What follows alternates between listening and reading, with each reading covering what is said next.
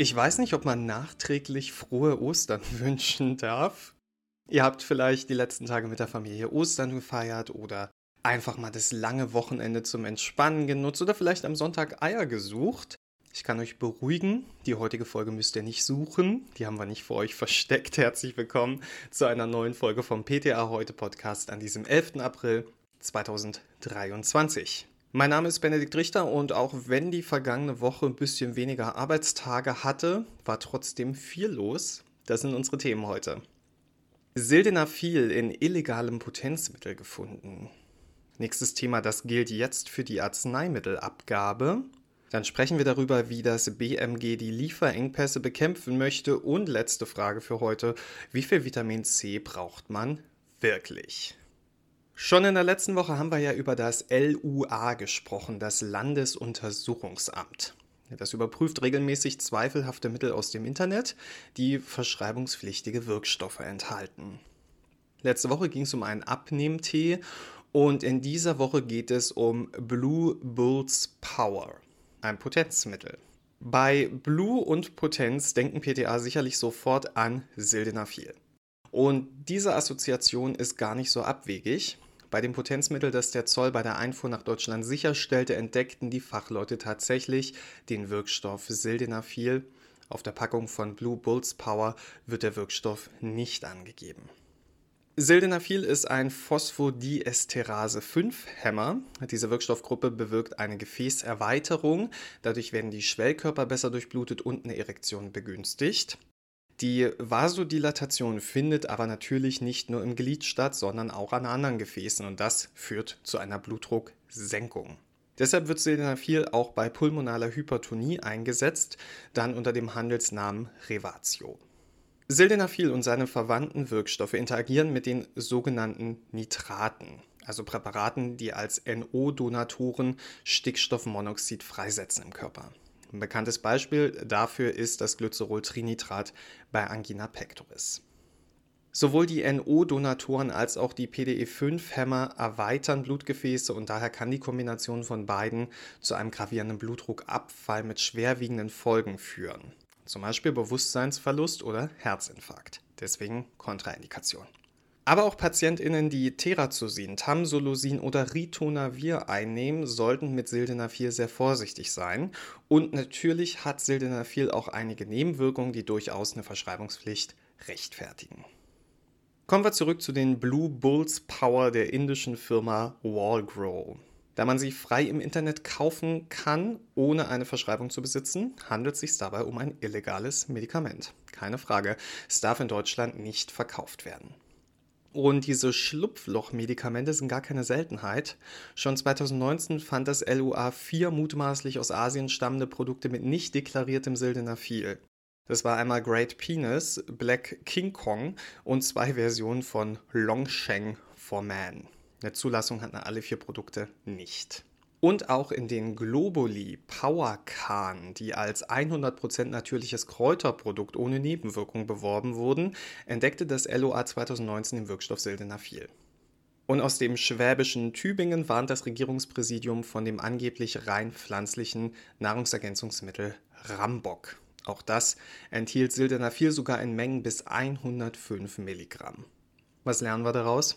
Illegalen Potenzmitteln merkt man oft schon am Namen an, dass man lieber die Finger von ihnen lassen sollte. Nee, Spaß beiseite. Es gibt im Internet einige Produkte, die in Deutschland nicht legal verkauft werden können und gegen das Arzneimittelgesetz verstoßen. Daher hat das LUA auf seiner Website eine Übersicht mit allen beanstandeten Produkten zur Verfügung gestellt. Da wir gerade von Mitteln sprechen, die nicht abgegeben werden dürfen, die Ausnahmeregeln für die Rezeptbelieferung, die während der SARS-CoV-2-Pandemie ins Leben gerufen wurde, sind mit dem Ende des 7. April ausgelaufen. Schade. Ganz großes Schade, denn dank dieser Regelung war es ja endlich möglich, Rezepte unkompliziert zum Wohle der Patientinnen zu beliefern. Okay, wir müssen fair sein, es endet ja nicht alles. Einige Sonderregeln wurden verstetigt, zum Beispiel das Botendiensthonorar Und auch die Austauschregeln sollten mit dem Gesetz zur Umstrukturierung der unabhängigen Patientenberatung Deutschland nochmal bis zum 31. Juli 2023 verlängert werden. Allerdings wurde dieses Gesetz bisher noch nicht im Bundesgesetzblatt veröffentlicht. Also das sage ich euch jetzt um 9.30 Uhr an diesem Dienstag. Bis die verlängerten Austauschregeln in Kraft sind, gelten damit weitestgehend wieder die Vorgaben bei Nichtverfügbarkeit wie vor der Pandemie. Eine Ausnahme bilden die Ersatzkassen. Die haben zwischenzeitlich gleichzeitig mit dem Deutschen Apothekerverband einen neuen Arzneiversorgungsvertrag abgeschlossen. Sobald die Veröffentlichung im Bundesgesetzblatt erfolgt ist, kann die Verlängerung am Folgetag in Kraft treten. Tja, für euch bleibt die Hoffnung, dass sich die Kassen bei Abgaben in der Zwischenzeit kulant zeigen, beziehungsweise dass der DAV eine Friedenspflicht vereinbart. Nicht verlängert werden Regeln, die Zytostatika herstellende Apotheken betrafen. Im Speziellen hier der Paragraph 1 Absatz 5. Darin ist geregelt, dass herstellende Apotheken berechtigt sind, für Fertigarzneimittel, die in parenteralen Zubereitungen verwendet wurden, den tatsächlichen Einkaufspreis abzurechnen, wenn sie nicht zum Hilfstaxenpreis verfügbar sind. Auch bei der Substitutionsverordnung gelten wieder die alten Regeln. Ein suchtmedizinisch nicht qualifizierter Arzt darf künftig gleichzeitig nicht mehr als zehn PatientInnen mit Substitutionsmitteln behandeln. Auch die maximale Zeit, die sich ein suchtmedizinisch qualifizierter Arzt von einem suchtmedizinisch nicht qualifizierten vertreten lassen darf, hat sich geändert. Erlaubt es nun wieder eine Vertretung für einen zusammenhängenden Zeitraum von bis zu vier Wochen und insgesamt höchstens zwölf Wochen im Jahr. Die Verordnung von Substitutionsmitteln als Notfallverschreibung ist nicht mehr möglich und BTM-Rezepte dürfen nur noch auf einen anderen Arzt übertragen werden, wenn ein Vertretungsfall vorliegt. Die SZ-Verordnungen zur Überbrückung bei Sichtbezug fallen künftig weg. Der substituierende Arzt darf grundsätzlich Take-Home-Verordnungen mit dem Kennzeichen ST für bis zu sieben aufeinanderfolgende Tage ausstellen, in begründeten Einzelfällen auch für bis zu 30 aufeinanderfolgende Tage.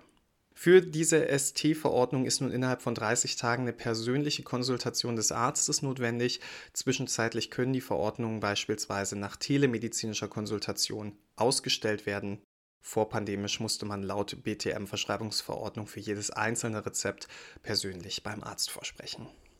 Außerdem können Apotheken Betäubungsmittel künftig nicht mehr an andere Apotheken abgeben, um die Versorgung zu sichern. Dazu braucht es wieder eine Erlaubnis des BfArM. Auch beim Entlassmanagement gibt es Änderungen. Seit dem 8. April darf wieder nur eine Packung mit dem kleinsten Packungsgrößenkennzeichen gemäß der Packungsgrößenverordnung verschrieben werden, sowie Arzneiverband Heil- und Hilfsmittel für maximal sieben Tage. Die Änderungen werden viele Apotheken eher selten betreffen, denn ein Großteil der Abgabeerleichterungen wurde verstetigt. Dennoch sollte man bei den eben genannten Sonderfällen ein oder zwei Augen offen haben. Und man muss ja auch sagen, dass die Abgaberegeln nicht die größte Schwierigkeiten sind bei der Rezeptbelieferung. Ja, die Engpässe, die Lieferengpässe bisher gängiger Wirkstoffe und Medikamente halten an. Mittlerweile ist das Thema auch in den Medien angekommen und wird ganz emotional diskutiert. Deshalb hat das Bundesgesundheitsministerium jetzt reagiert und einen Entwurf vorgelegt für ein Lieferengpassgesetz. Also genauer gesagt für das Gesetz zur Bekämpfung von Lieferengpässen bei patentfreien Arzneimitteln und zur Verbesserung der Versorgung mit Kinderarzneimitteln. Ja, in das Sozialgesetzbuch 5 soll ein neuer Absatz in Paragraf 129 eingefügt werden. Mit ihm sollen die erweiterten Austauschregeln im Fall der Nichtverfügbarkeit eines Arzneimittels verstetigt werden. Was beinhaltet der Entwurf jetzt so? Also der Zuschlag an Apotheken in Höhe von 50 Cent zuzüglich Umsatzsteuer bleibt bestehen, wenn Apotheken nach den neuen Regeln austauschen. Die Arzneimittelpreisverordnung soll entsprechend ergänzt werden. Und auch der Großhandel soll weiterhin bedacht werden. Im aktuellen Entwurf sind es 50 Cent zuzüglich Umsatzsteuer, die an den Großhandel fließen sollen. In der Begründung wird auch gleich klargestellt, dass dieser Zuschlag nicht rabattfähig ist. Neu sind Vorgaben zu künftigen Rabattverträgen. Bei Rabattvertragsausschreibungen für Antibiotika muss künftig mindestens ein Los den Produktionsstandort Europa berücksichtigen. Karl Lauterbach erklärte, man werde darüber nachdenken, die Regelung auch auf Onkologika auszudehnen. Außerdem sollen finanzielle Anreize geschaffen werden, Arzneimittel mit altersgerechten Darreichungsformen auf den Markt zu bringen. Kinder zuerst nennt Lauterbach diese Methode. Arzneimittel für Kinder sollen künftig bei der Festbetragsgruppenbildung unberücksichtigt bleiben.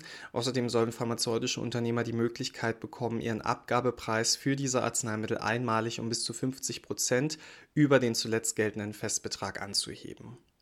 Der Preisdruck für die Generika-Hersteller soll gesenkt werden. Statt heute bei 30 Prozent soll die Zuzahlungsbefreiungsgrenze künftig bei 20 Prozent liegen.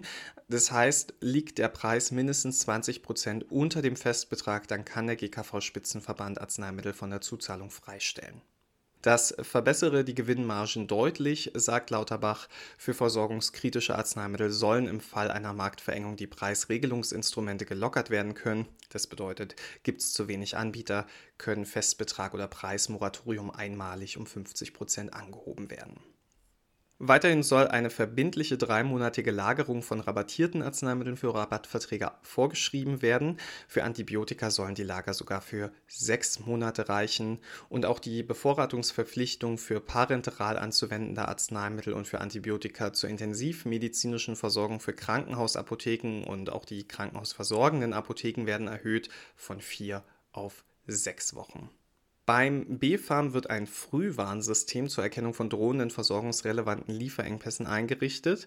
Das BfArM erhält in diesem Zuge zusätzliche Informationsrechte, unter anderem gegenüber Herstellern, Großhändlern, Krankenhausapotheken und krankenhausversorgenden Apotheken. Also wir sehen definitiv gute Ideen in diesem Gesetz. Bis man allerdings erste Erfolge in den Apotheken merkt, werden wir wohl auch nach Inkrafttreten noch ein bisschen Geduld brauchen. Geduld, die braucht man auch bei einem grippalen Infekt. Drei Tage kommt's, drei Tage bleibt's, drei Tage geht's. Den Spruch habe ich immer dazu gehört. Es sei denn, man nimmt Vitamin C, oder? Dann geht's ganz schnell. Ja, Vitamin C, das Vitamin mit dem wahrscheinlich besten Marketing der Welt. Kein anderes wird so sehr mit einem funktionierenden Immunsystem in Verbindung gebracht. Aber ist der Hype eigentlich gerechtfertigt? Also der Ernährungsexperte Professor Martin Smollig sagt, dass es im menschlichen Körper bei normaler Ernährung so gut wie nie die Situation gibt, dass der Vitamin C-Tank völlig leer ist. Es gibt viele wissenschaftliche Studien und Meta-Analysen, die positive Effekte von der Vitamin C-Supplementierung auf das Immunsystem und die Häufigkeit von Erkältungskrankheiten untersucht haben, aber leider zeigen sie nicht das gewünschte Ergebnis, sodass man daraus jetzt gar keine generelle Empfehlung ableiten könnte. Trotzdem geht es ja vielen Menschen besser, die während einer Erkältung zum Beispiel eine heiße Zitrone trinken. Woran liegt das? Der Psychoneuroimmunologe Professor Christian Schubert sagt, dass nach heutigen Erkenntnissen Immunsystem und Psyche in Wechselwirkung miteinander stehen. Allein die Bedeutung, die wir einem Produkt zuschreiben, also zum Beispiel der Einnahme von Vitamin C bei Erkältung, erzeugt so viel Kraft und Sinn, dass der Organismus eine gewaltige Wirkung erfährt. Das im Körper erzeugte Gefühl der Unterstützung stärkt das Immunsystem und die Wirksamkeit der Killerzellen, sagt er. Jede Form der Nahrungsaufnahme, also auch der Aufnahme eines Nahrungsergänzungsmittels, steht zudem in einem sozialen Kontext. Ein als positiv und förderlich empfundenes Umfeld kann jedes Superfood in ein Soulfood verwandeln. Aber sind wir mal ganz ehrlich, so ein Wohlfühleffekt während einer Krankheit, das ist jetzt nichts, das man jemandem missgönnen würde, oder? Einen weltweit gültigen Referenzwert für die Zufuhr von Vitamin C bei Menschen gibt es nicht. Die Deutsche Gesellschaft für Ernährung empfiehlt für Erwachsene eine tägliche Zufuhr von 95 bis 110 Milligramm. Schwangere ab dem vierten Monat und Stillende sollten 105 Milligramm bzw. 125 Milligramm Vitamin C pro Tag aufnehmen und die RaucherInnen sollten 135 Milligramm bis 155 Milligramm zu sich nehmen. Und um jetzt die Verwirrung komplett zu machen, die WHO hält die tägliche Aufnahme von 45 Milligramm für ausreichend, weil diese Dosierung die klassische Vitamin C-Mangelerkrankung Skorbut effektiv verhindert. Ich muss da auch immer an Piraten denken. Das amerikanische Institute of Medicine empfiehlt sogar 200 Milligramm pro Tag, sowohl für Frauen als auch für Männer. Also ihr seht, die Empfehlungen gehen weit auseinander. Ein so positiver Effekt auf Infekte, wie er versprochen wird, ist wohl nicht zu erwarten, aber eine heiße Zitrone bei nasskaltem Wetter ist ja nun wirklich nichts Schlechtes. Apropos nasskaltes Wetter, das haben wir heute in Berlin. Da freut man sich doch, wenn man mal im Trockenen arbeiten kann, oder? Ich wünsche euch eine ganz zauberhafte Woche und bedanke mich für euer Zuhören heute wieder. Wenn ihr mögt, dann könnten wir uns nächste Woche wieder hören. Ich werde auf jeden Fall da sein. Bis dahin, gehabt euch wohl.